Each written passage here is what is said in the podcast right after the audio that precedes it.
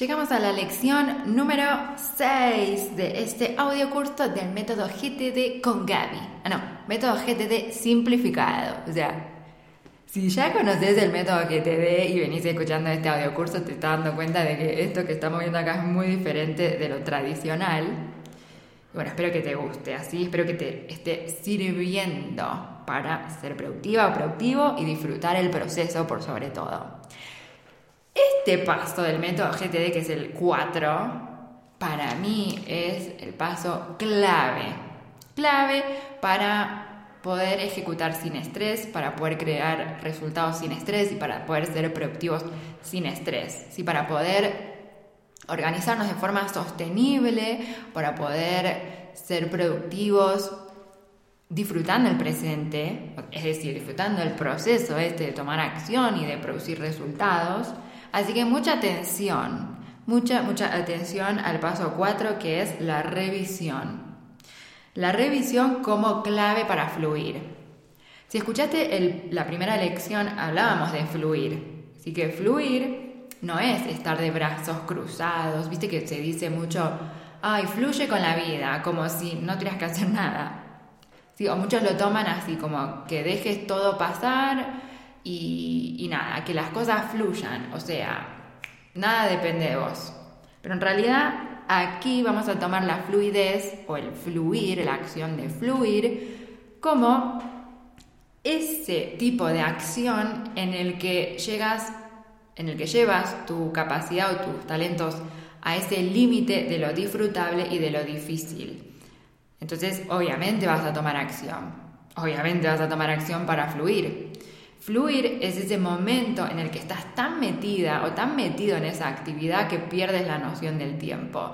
Y fluir también es esa acción en la que estás creciendo al tomar acción, es decir, que te estás desarrollando, te estás desafiando y estás creando algo más grande de lo que sueles hacer. Eso es fluir. Entonces, fluir se utiliza mucho en artes como el baile, como la música, porque son esos momentos en los que ya o sea, se desconectaron, entre comillas, del plano terrestre y fueron ahí arriba a buscar cosas que nunca habían alcanzado antes. O sea, eso se ve mucho en el baile. Si viste la película ay, Soul de Disney, que está espectacular, te recomiendo que la veas. Hay un momento en la película en el que hablan de el flow, hablan del flow state. O sea, yo la vi en inglés a la película, no me acuerdo cómo le decían en español, pero hay un momento en la película en el que se ve que algunas personas son capaces de llegar a ese punto como extraterrenal en el que pueden conectar con cosas más allá. Te recomiendo que veas Flow, eh, no, es Soul, la película de Disney, no, Pixar, bueno, Pixar Disney, porque es muy interesante esa parte del flow, es muy interesante la parte del disfrute, es muy interesante la parte de, lograr objetivos, de, tener un propósito. Me encanta esa película. Y lo que más me gustó de esa película fue cómo ellos muestran el flow, la fluidez. Entonces, volviendo a esto de la revisión, la revisión nos ayuda mucho a la fluidez, nos ayuda a fluir. ¿Por qué? Porque para fluir es muy importante estar conectados con el presente, es decir, estar presentes realmente. Seguramente escuchaste la palabra mindfulness o las prácticas de mindfulness en las que estás ahí eh, por ahí meditando o por ahí si estás comiendo y practicando mindfulness, ¿Qué es lo que haces cuando comes de manera mindful o presente? No estás hablando con nadie, no estás mirando la tele, no estás mirando el celular ni la película, estás disfrutando los sabores que estás experimentando en tu boca al comer. ¿Sí? Entonces, ahí estamos hablando de estar presentes. Entonces, como hablamos de estar presentes, nuestra organización, o a la hora de ser productivos, o a la hora de planificarlos, de planificarnos, tenemos que tomar el presente como un factor fundamental para poder fluir. ¿Y qué a qué me refiero con tener en cuenta el presente? Que a la hora de planificar las cosas que vas a hacer en los próximos días, que planifiques de acuerdo a lo que vas a tener disponible en este presente, de acuerdo a cómo vas, cómo sabes o cómo esperas que vas a estar o cómo te vas a sentir. Y también planificar de acuerdo a lo que hay disponible en el contexto. Esto lo experimentamos mucho en el 2020 con el tema de la pandemia. ¿Por qué? Porque los contextos cambiaron. O sea, el contexto, por ejemplo, clases, oficina, cambiaron completamente. Entonces, las cosas que se podían hacer antes no se podían seguir haciendo con el contexto pandemia o con el contexto cuarentena o confinamiento. Y entonces, ¿qué pasó? Muchas personas se estresaron porque no supieron planificar o no supieron, no supieron qué hacer o cómo adaptarse al contexto eh, o sea, querían seguir haciendo las cosas, pero directamente no se podía. O sea, no se podía porque te metían preso. Entonces, en la revisión, en este, en este engranaje del sistema, el método GTD, la revisión es ese momento en el que tú actualizas tu sistema. O sea, actualizas tu organización. Te pones al día también es un momento en el que haces los pasos, los pasos previos, si no los hiciste antes, los vuelves a hacer y una vez hechos los pasos anteriores, tienes que elegir una prioridad para planificar las próximas acciones que vas a ejecutar en los próximos días. Ahora, fíjate que estoy diciendo prioridad, no dije prioridades. ¿Sí? Una prioridad es algo que tiene cualidad de ir primero. La palabra prioridad es singular. O sea, en su origen es singular. No existe la palabra prioridades. O sea, si estamos diciendo prioridades, estamos hablando mal porque el significado de la palabra no da con el término prioridades. Si prioridad es algo que tiene la cualidad de ir primero. Y cuando decimos primero es porque hay un orden. O sea, imagínate una fila.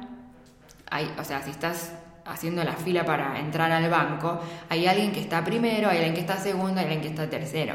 Eso, el que está primero, es el que tiene prioridad. Eso es una prioridad.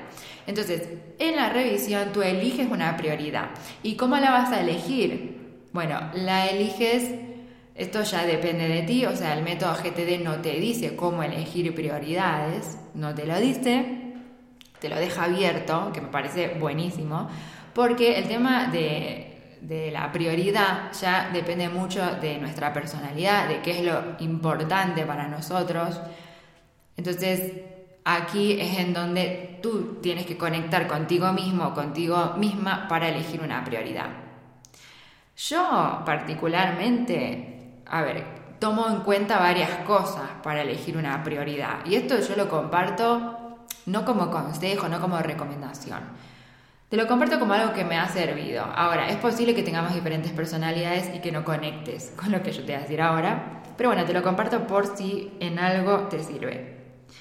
A mí me gusta planificar, o sea, a mí me gusta elegir una prioridad de acuerdo con eh, mi estado de salud, con cómo me siento, de acuerdo con mi ciclo femenino, de acuerdo con los recursos que yo tengo disponibles y con los que cuento ahora, por ejemplo, si yo ahora estoy planificando esta próxima semana que viene y quiero hacer una actividad X, pero no cuento con el recurso para hacer esa actividad, ¿para qué voy a querer hacer esa actividad si ni siquiera tengo el recurso?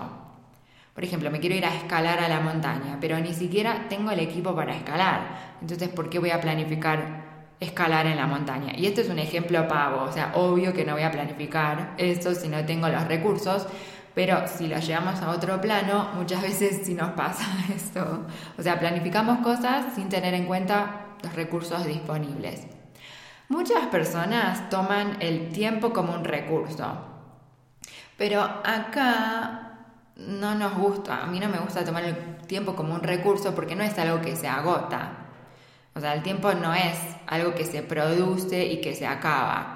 El tiempo en realidad es una referencia que nos da un contexto, nos da ubicación, si yo me voy a reunir contigo a las 2 de la tarde, bueno, eh, el horario 2 de la tarde nos da ubicación para que nos encontremos. Pero no es que yo creé el horario de las 2. O no es que tú creaste las 14 horas. No, eso ya estaba. Entonces, ¿por qué hago esta aclaración? Porque muchas personas, eh, pensando en los recursos disponibles, toman el tiempo como recurso disponible y empiezan a llenar la agenda de actividades pensando que si la agenda está vacía, bueno, entonces tengo todo este tiempo disponible. En realidad el tiempo siempre está disponible mientras que estemos vivos en esta tierra, siempre va a haber tiempo.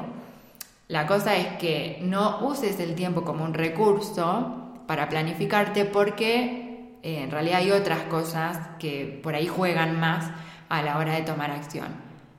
Entonces, si es verdad que en tu agenda tienes diferentes actividades con horarios y que, en, que adentro tienes huecos y que los puedes llenar, pero ojo, porque esos huecos requieren de tu energía, requieren de tu presencia. Entonces, en lugar de tomar el tiempo como un recurso que usas para planificarte, Tal vez puedes usar otras cosas, como, bueno, ¿qué nivel de energía sé que puedo llegar a tener, o me imagino que puedo llegar a tener la semana que viene en relación con las actividades que sé que tengo que hacer, o en relación con mi estado de salud, en relación con mis ciclos eh, hormonales? Sí, eso juega mucho. Entonces, Preferiría, yo preferiría tomar en cuenta ese recurso, entre comillas, porque la energía tampoco es un recurso, si es la energía, al menos eh, aquí en esta comunidad tomamos la energía como el nivel de atención que le podemos dar a diferentes actividades.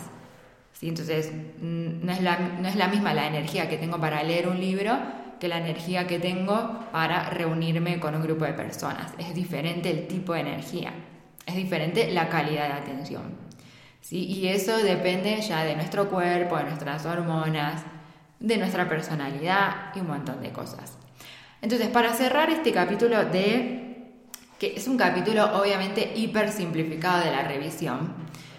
En la revisión se actualiza el sistema, se elige una prioridad y se planifica. Al menos esa es la versión simplificada que yo enseño eh, en mi curso Vibra Productiva, eso es lo que hacemos en el paso 4.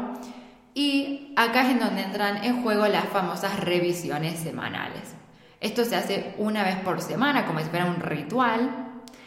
Eh, si no actualizas tu sistema, no hay nada que se pueda sostener. O sea, si un sistema no se actualiza, ese sistema no va a funcionar a largo plazo. Entonces acá estamos buscando sostenibilidad.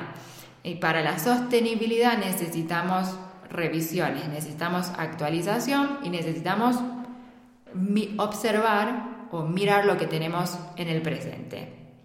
Como te repetí, como te decía, o si te lo repetí un par de veces, como te decía en las lecciones anteriores, si quieres aprender a hacer una revisión semanal y si te gusta la idea de tener revisiones mensuales en grupo, eh, te voy a estar esperando en el curso Vibra Productiva, en donde todo esto que estamos viendo acá te lo enseño a armar, o sea, te enseño a armar tu sistema y también te acompaño para que lo implementes. ¿sí? Este curso obviamente es opcional, yo te lo comparto por si querés hacerlo.